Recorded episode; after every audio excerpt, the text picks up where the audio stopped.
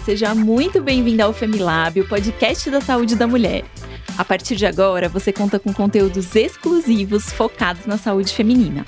Eu sou Regina Chamon, médica, e participo junto com você dessa jornada em torno do universo feminino. Você já segue as redes sociais do FEM? No Instagram, arroba Femilab e no Facebook, arroba Femilaboratório da Mulher. Aproveita e compartilha com outras mulheres para que elas também façam parte dessa jornada com a gente. E no episódio de hoje, por acaso você aí se cobra demais?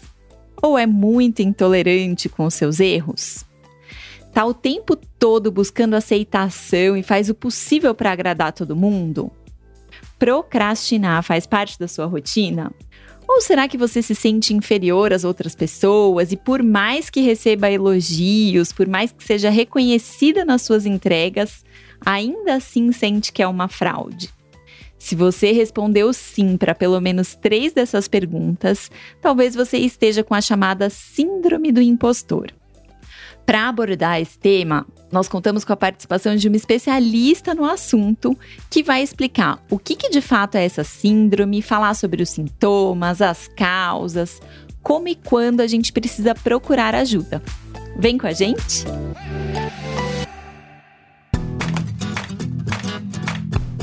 Hoje eu recebo a psicóloga cognitivo-comportamental Cristina Manfredini, formada pela FMU em 1996, fez mestrado na USP em 2003 e recebeu o título de profissional do ano na cidade de Taubaté, interior de São Paulo, no ano de 2000. Ela tem dois livros publicados, um deles chamado Melhor que Chocolate, Conheça a Psicologia e Suas Delícias, de 2011, pela Livraria Cultura, e o outro é Quanto Tempo Tempo Tem, sobre esclerose lateral amiotrófica, publicado em 2019. A Cristina atua há 24 anos no seu consultório, há cinco anos já também com atendimentos online aqui no Brasil e no exterior. Cristina, seja muito bem-vinda ao Femilab. Oi, tudo bem? Obrigada pelo convite. É um prazer ter você aqui com a gente. Ô, Cris, a gente sabe que as pessoas questionam muito o seu potencial, suas conquistas. Muitas vezes elas acham que outras pessoas são mais merecedoras de uma determinada de um determinado posicionamento profissional ou fariam uma tarefa melhor do que elas. E essas pessoas têm grandes chances de ter a síndrome do impostor. Então eu queria saber o que, que é essa síndrome. Conta pra gente o que, que é a síndrome do impostor. Bom, primeiro é isso mesmo que você disse, a pessoa se cobra muito. Quem de nós um dia também, já quando se formou na faculdade, não sentiu, né? Que seria o que, que eu estou fazendo aqui, esse primeiro paciente que eu estou atendendo, não me ensinaram nada disso, cadê meu professor? Os meus colegas eram mais capazes do que eu. Nós também já passamos por isso, porque a síndrome do impostor ela vem desde 1976, eu acredito, sendo estudada por uma psicóloga. Então, ela ainda não é considerada como uma patologia. Ela é um sintoma que as pessoas têm e elas sentem muitas vezes quando elas estão ansiosas, depressivas, têm TDAH. Então, a gente pode dizer que a pessoa tem uma ilusão de inferioridade sobre ela. Ela se ilude em relação a isso. Sim, eu penso que eu não sou boa tanto quanto, tem gente melhor que eu. O que, que eu estou fazendo aqui? Então, isso mexe muitas vezes até com a autoestima, com a capacidade profissional, e a pessoa passa a procrastinar, né?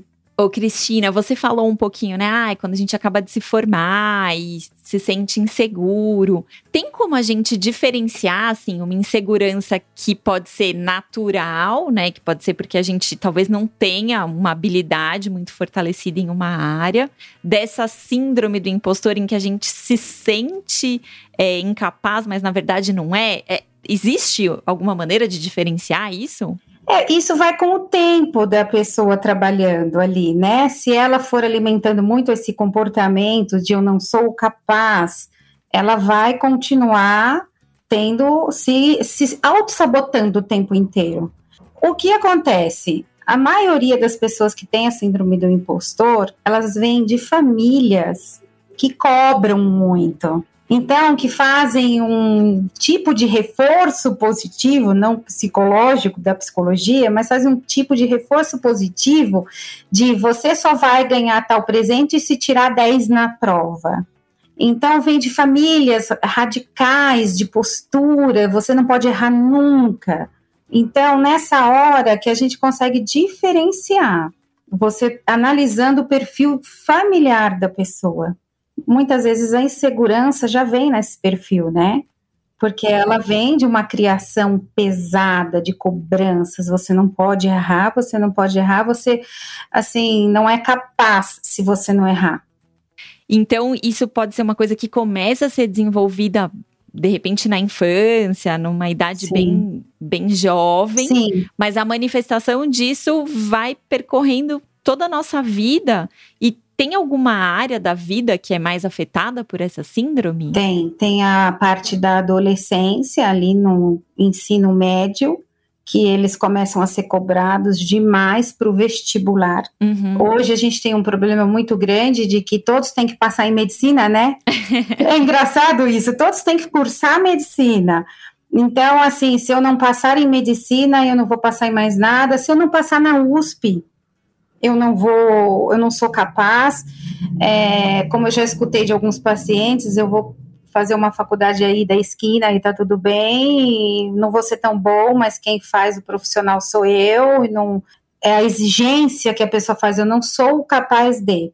E quando está no período universitário, é, que vai recebendo muitas informações, seja de qualquer curso, a, principalmente quando vai finalizando o curso, e a pessoa vai para os estágios, ela começa a ver profissionais atuando, ela vê que ela não aprendeu aquilo na faculdade, é, não foi assim que o professor ele não me ensinou isso, não foi, não foi bem assim, o que, que eu vou fazer aqui? Não, e quando se forma. Então, hoje a gente tem um estudo de que um a cada cinco universitários tem a, a síndrome do impostor. Nossa, é bastante. Então, é um número muito grande, muito grande, de universitários que estão saindo para o mercado do trabalho. Uhum. É um número muito alto. Então, já chega, bom, eu não vou conseguir emprego porque eu não tenho experiência.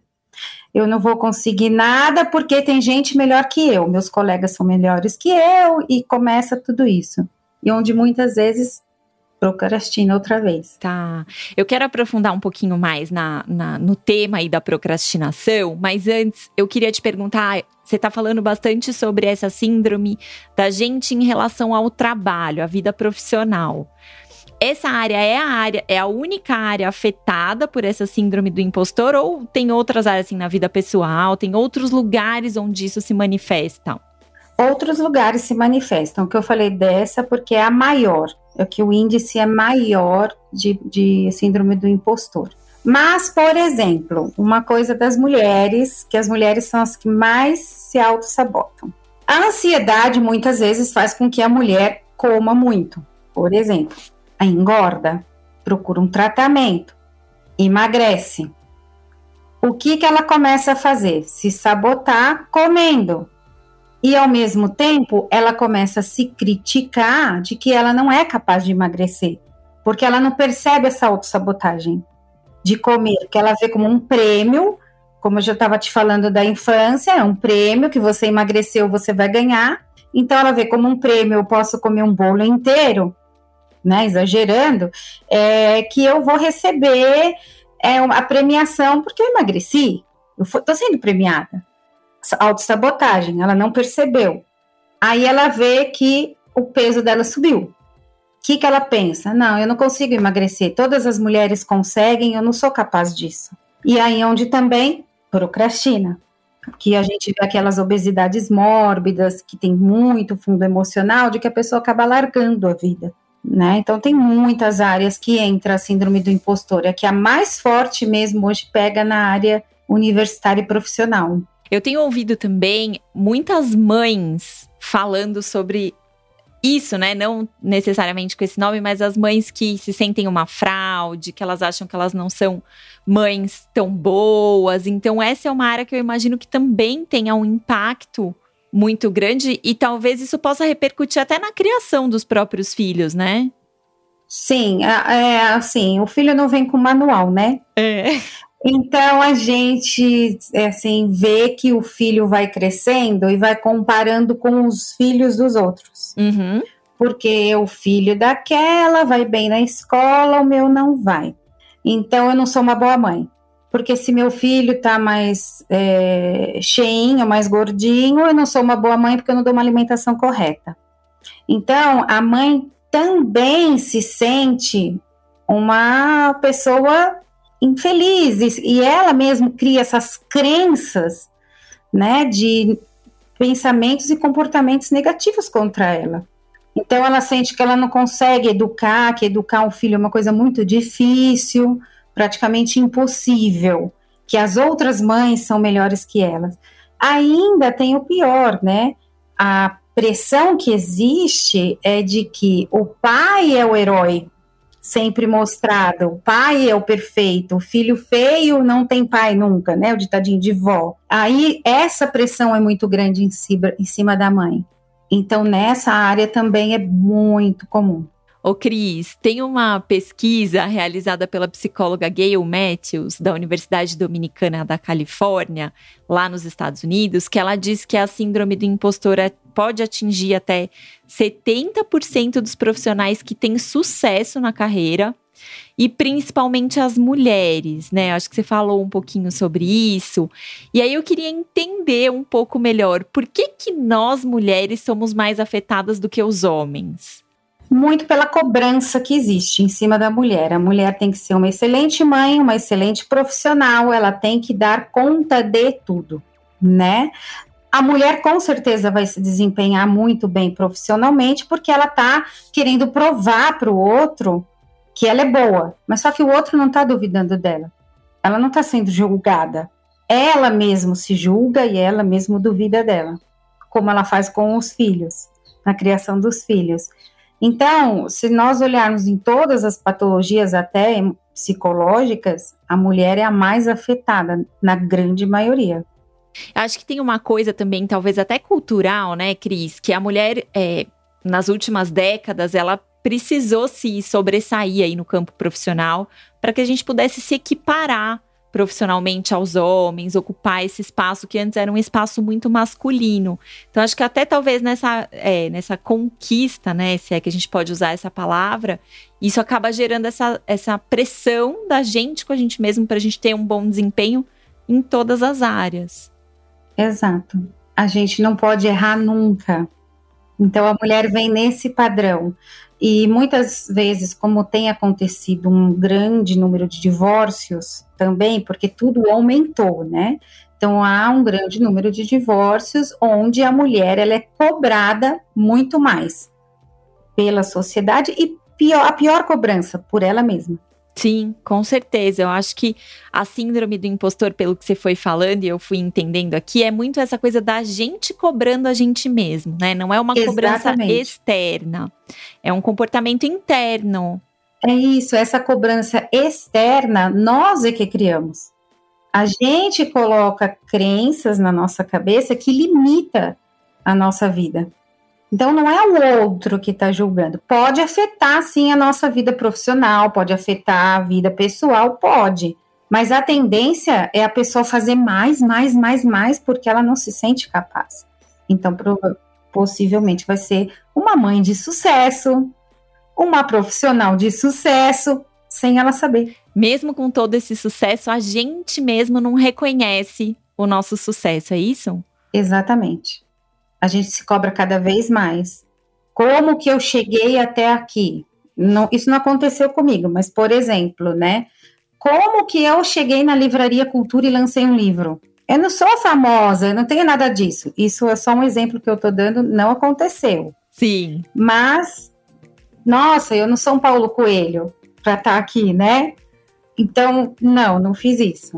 Então, mas muitas pessoas fazem como eu consegui ter 25 anos de carreira quase e tantos pacientes e ter feito tanta coisa? De que jeito eu consegui isso?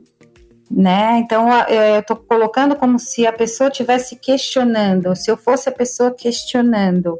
Não, eu não consegui tudo isso. Eu sou uma fraude. Eu enganei todo mundo, eu vou ser julgada por todo mundo. Esses 25 anos eu tô te enganando, você não pode não acreditar em mim. Eu sou uma porcaria. O livro é uma mentira, o outro livro é uma mentira, tudo é mentiroso para mim. Eu sou uma fraude. Cris, eu tô ouvindo muito você falar sobre comparação. A gente se compara com outra pessoa. Então, você deu exemplo, ah, de repente eu escrevi um livro, eu me comparo com Paulo Coelho, que é um escritor muito famoso. Ou também você deu exemplo, ah, uma mãe se compara com a outra mãe, que o filho foi melhor. Queria saber até que ponto a comparação é saudável e a partir de que momento ela começa a ser prejudicial pra gente. Porque com o uso das redes sociais hoje, cada vez mais a gente se compara com as outras pessoas, né? Então eu queria saber se existe um limite saudável para isso. Então, existe um limite saudável. Quando, quando você se compara, você vai crescendo, né? Então, assim, nossa, é, fulana fez tal coisa e foi super legal. Então, eu vou fazer também parecido que eu vou chegar no mesmo lugar. Então eu vou nadar como a minha amiguinha quando é criança, porque eu vou conseguir a mesma coisa, vai ser muito legal. Então vai indo num ritmo saudável, como adultos também. Vai indo num ritmo saudável. Quando que não é saudável? Quando você o tempo inteiro se deprecia. Você o tempo inteiro se julga. Você o tempo inteiro se diz ruim em tudo que faz. Por isso que é muito ligado a pessoas ansiosas e as pessoas depressivas e quem tem TDAH. Por quê? Porque a ansiedade é uma coisa assim, não, eu não vou conseguir. Eu não vou conseguir. Só que é uma coisa curiosa também, ao mesmo tempo que pode vir da, da pessoa ansiosa, da depressiva, da TDAH, não só dos três, mas são os mais comuns, é os principais, pode gerar o contrário. A síndrome do impostor pode gerar numa pessoa que não tem ansiedade a ansiedade e a depressão. Porque você nunca se sente bom o suficiente, você quer fazer sempre mais, nunca existe parada, né? Não tem parada. Não existe pausa. Eu vejo pelas redes sociais o seguinte, que é uma coisa até que eu falo muito para os meus pacientes. A grama do vizinho, que vocês dizem que ela é verde, ela é de plástico.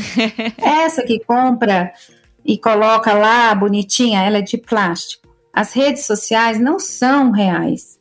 Uma coisa ou outra, não é que todo mundo é mentiroso, mas uma coisa ou outra, eu como psicóloga eu observo no meu Facebook, eu falo assim, nossa, o pessoal tá, tá sendo dispensado, as mulheres estão muito é, agressivas com os homens, né? Então aí você vê, bom, terminou o relacionamento, tá, ok, isso deve ser legal, não se, não se diz numa rede social isso, tudo bem, mas a grande maioria vem de uma felicidade plena, não existe isso. Meu filho é perfeito nisso. Não existe isso. Não existe ser perfeito.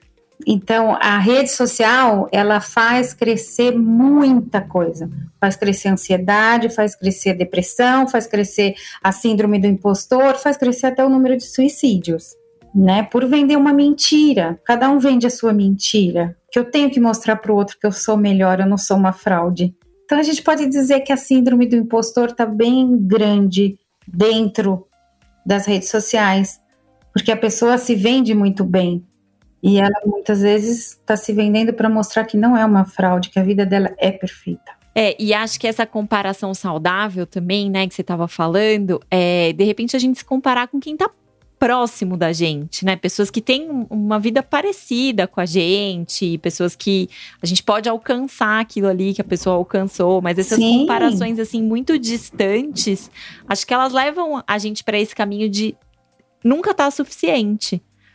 Exato. Quando a gente se compara com alguém saudável, assim, de uma forma saudável, seria um familiar que você quer nossa, é, meu tio fez isso, isso, isso, eu quero seguir esse caminho. Alguém que inspira. É, inspira a pessoa a ser alguém do bem, alguém que ajuda o próximo, ou, ou qualquer coisa do gênero.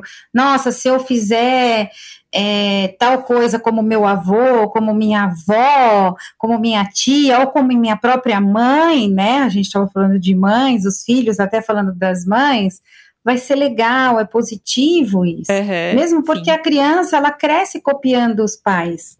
A gente aprende pela cópia, né? O, a, o primeiro aprendizado é pela imitação mesmo. Pela imitação. É.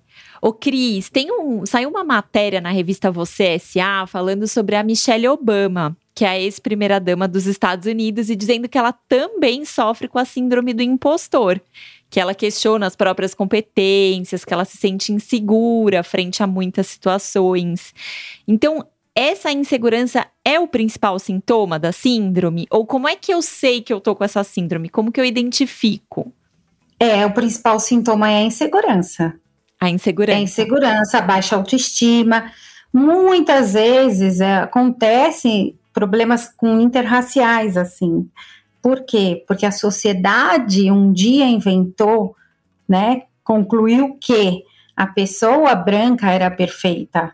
Então, a Michelle Obama sentir isso, sentir uma insegurança, é, sentir a autoestima baixa, porque tem autoestima baixa, sendo uma mulher maravilhosa, pelo que a gente vê, uma mulher maravilhosa, linda, né, que quando fala, fala coisas maravilhosas, é, você começa assim, não acredito que ela tem síndrome do impostor, que ela é insegura, que ela tem autoestima, mas faz parte de um meio, infelizmente, cultural e social que o mundo todo viveu. E ainda vive, né?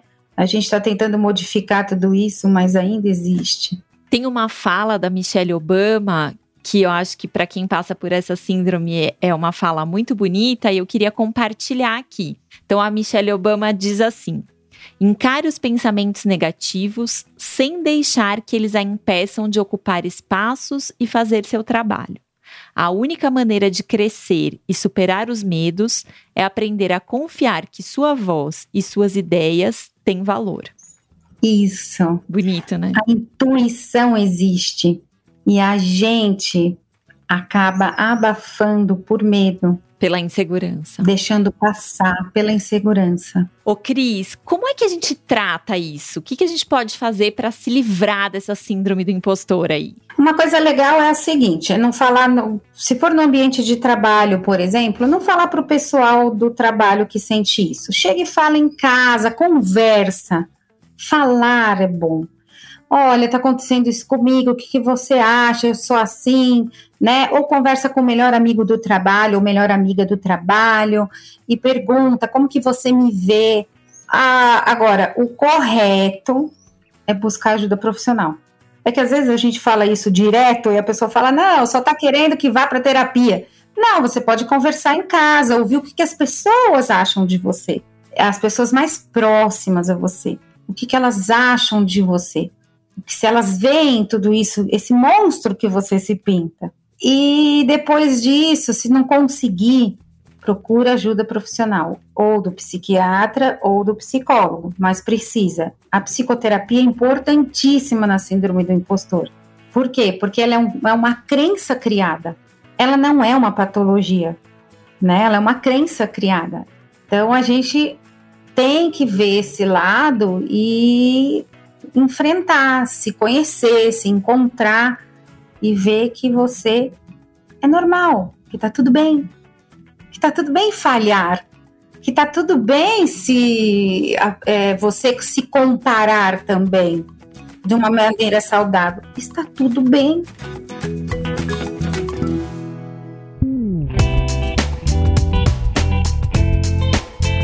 Cristina, você sabe que você está falando isso. Eu acho que isso tem muita relação com as lentes através da qual a gente vê o mundo, né? E é meio assim, sei lá, você tá com um óculos que a lente é roxa, para todo lado que você olhar, você vai ver roxo. Né? Se seu óculos é rosa, todo lado que você olhar, você vai ver rosa. Então, eu acho que muito esse processo da psicoterapia é te ajudar a trocar esses óculos e colocar um óculos mais transparente, que você consiga enxergar a realidade mais próxima do que ela é mesmo. Exatamente. Aí onde eu dou um exemplo parecido, só que das janelas. Então você olha pela janela, você tem um jardim florido, e você olha outra janela, você tem um jardim seco, com as flores secas, a grama seca. Qual você quer ficar? Vai muito também da pessoa permanecer aí, a gente pode entrar em vários assuntos, porque vai longe, na zona de conforto. Então, eu prefiro ficar olhando para este lado e ficar é, me auto-sabotando o tempo inteiro e me autodestruindo e ficar com essas crenças limitantes do que eu mudar de janela, que é olhar o seu jardim mais florido, que isso seria fazendo a terapia e se conhecendo. Sim, acho que nesse, nessa linha aí, talvez outras ferramentas que nos ajudem nesse se conhecer melhor, acredito que também sejam válidas, né? De repente, a prática da meditação, fazer diário, que eu acho que é uma coisa bem legal para a gente se observar, observar os nossos comportamentos automáticos. Eu acho que essas coisas ajudam também, né? Sim, eu, eu sempre oriento isso, né? A atividade física andar ao ar livre, olhar os passarinhos na árvore. Você vai falar assim, mas que coisa maluca. Não, é para você parar e prestar atenção, que você tem comportamentos repetidos. Então saia desta caixinha e vá fazer a meditação. A meditação eu consigo abordar só com algumas pessoas, porque eu faço uso de meditação, então tem muitos pacientes que não. Não, a respiração, respirar, né, já faz você sair daquele estado de procrastinação. São várias sugestões. O diário, escreve, escreve, mas não para para se corrigir, porque a pessoa está escrevendo, ela se corrige, ela corrige o português. Não, deixa o que a sua cabeça liberar. Uma escrita livre, né? Não vá corrigir deixa fluir. Então, muitas coisas eu dou de, de assim, siga isso, siga aquilo que vai melhorar. Porque a terapia em si, a pessoa às vezes pensa que a, o profissional é que vai fazer. Nós vamos fazer o quê? O que a pessoa quer fazer. Então a gente usa técnicas para isso. Quem faz é a pessoa. Se ela não quiser, nada vai acontecer. Ô, Cris, você falou um pouquinho agora, né? Você retomou aí na sua fala a questão da procrastinação. E você associou algumas vezes a síndrome do impostor à procrastinação. Então, eu queria entender qual que é esse caminho, qual que é essa associação? Então, essa associação é eu não sou capaz de nada, então eu não vou fazer mais nada. Então eu não vou, eu não vou melhorar no trabalho, eu não vou me empenhar tanto na faculdade, porque eu não sou bom aluno mesmo, não estou entendendo nada mesmo, meus colegas são melhores do que eu, né? Então eu não vou, eu vou deixar para minha mãe criar meu filho, porque ela conseguiu me criar e eu não sou uma boa mãe, então eu vou parar a minha vida, entendeu? Então eu não, aí, aí entrou numa parte mais grave até, né? Porque aí estaciona Totalmente. Para quem quiser aprofundar nesse tema da procrastinação, aqui no Femilab a gente teve um episódio todo dedicado a esse tema. Então, para quem quiser aí voltar alguns episódios no, na plataforma de áudio de vocês, lá também tem uma série de sugestões de como sair um pouquinho da procrastinação. Cris, aqui no programa a gente tem um momento de dúvidas do, das nossas ouvintes. Elas encaminham algumas dúvidas pra gente. E aí tem duas dúvidas aqui que eu acho que acabam fazendo um resumo do que a gente conversou hoje. A primeira foi a Lana, de Suzano, em São Paulo, que perguntou: como identificar a síndrome do impostor e perceber que está se prejudicando por ela? Acho que essa resposta resume a nossa conversa, né?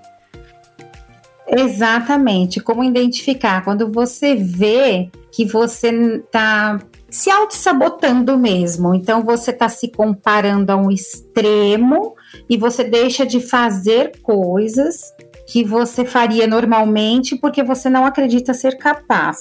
Porque o impostor é você mesmo. então, a síndrome do impostor. Quem é o impostor? Sou eu mesmo. Sou eu mesmo. Então, você percebe quando você está deixando coisas que você fazia normalmente para trás. Então, vai parando, vai desistindo, vai vendo que você está se cobrando demais, está se comparando de uma forma extrema. A gente já sabe que nós, mulheres, no comportamento feminino, a gente se arruma para mostrar para outra que a gente está bem. né? A gente vai, ah, vou me arrumar para sair, mas eu vou mostrar para outra mulher que eu tô bem. Mas tem muitas que quando ela vai perceber, por exemplo, que eu tô me arrumando, mas eu ainda tô me sentindo mal com essa roupa, tá errado. Tem aí um alerta. Esse é um exemplinho simples, mas que acontece muito, né? Então tem um alerta. É, esses pequenos detalhes de crenças comportamentais que tem que ficar e perceber, ficar bem alerta e, ver, e, e realmente observar a família, histórico familiar. E aí acho que isso vem de encontro, Cris, com a segunda pergunta que chegou aqui, que é da Thaís de Diadema, também aqui em São Paulo. Ela pergunta se a síndrome do impostor pode estar relacionada a algum trauma na infância. Não chega a dizer um trauma, mas vem de um histórico familiar. Então não chega a ser um trauma, mas chega a ser uma história que você vive. Então, você vive aquela história de, de comportamento de cobranças, comportamentos agressivos de ver, verbais ou uhum. físicos até, e a pessoa pode vir a ter a síndrome do impostor.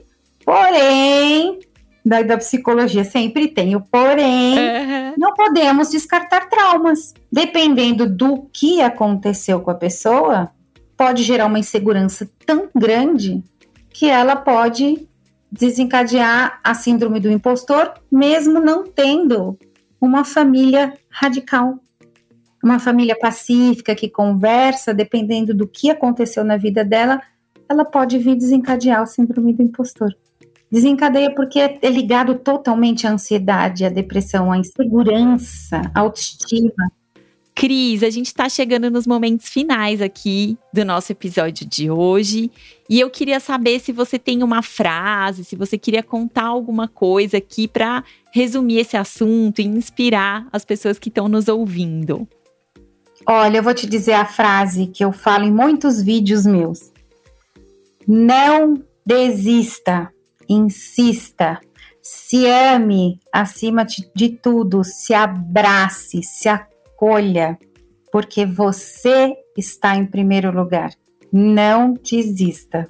Muito bom, gente. Bom, acho que para quem se identificou um pouquinho aí com essa síndrome do impostor, como eu me identifiquei, me identifiquei bastante aqui hoje, me cobrando, e muitas vezes até nesse lugar aqui que eu tô, né, de apresentar o podcast. Poxa, mas o que uma médica tá apresentando um podcast? Porque onde que qual é a minha capacitação para isso, né? Isso é uma coisa que volta o tempo todo aqui para mim, então acho que eu me identifiquei bastante aí com essa síndrome do impostor. Então, você aí que está ouvindo a gente, que também se identificou, ou que conhece alguém que está passando por isso, encaminha esse episódio. Vamos disseminar um pouquinho esse conhecimento para que as pessoas possam saber que também existe tratamento, né, Cris? Sim. Essa coisa do não desistir, da gente perceber os pontos bons que a gente tem. A gente tem muitos pontos bons e a gente enfatiza só os ruins. É, é isso aí. Tem uma frasezinha, só para finalizar, muito assim, que também dou de exemplo: a gente passa sete dias na praia, faz sol seis. Se chover um e alguém te perguntar como foi a praia, uma droga, choveu. então a gente tem vícios de linguagem, vícios de pensamento. Então a gente precisa tomar muito cuidado e mudar isso. Com certeza. Cristina, eu queria te agradecer muito a presença aqui com a gente hoje. Queria que você contasse para quem está nos ouvindo como que as pessoas te encontram, como que as pessoas ficam sabendo mais sobre seus projetos, sobre seu trabalho, seus livros. Sim, é, eu tenho site para agendamento de consultas e que cai direto no meu WhatsApp e para me conhecer ali tem um resumo do meu currículo que é www.cristinamanfredini.com.br.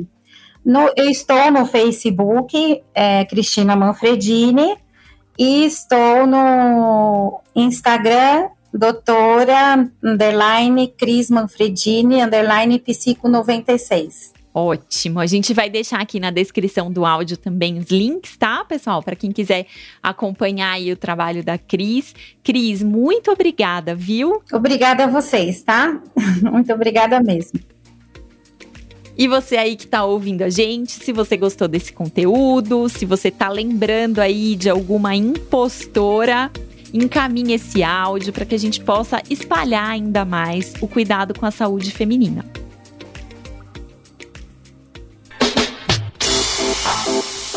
Você também pode mandar aqui pra gente dicas de temas, sugestões, dúvidas para os próximos episódios do Femilab através do e-mail femilab@laboratoriodamulher.com.br. E esse Femi, gente, é com dois M's.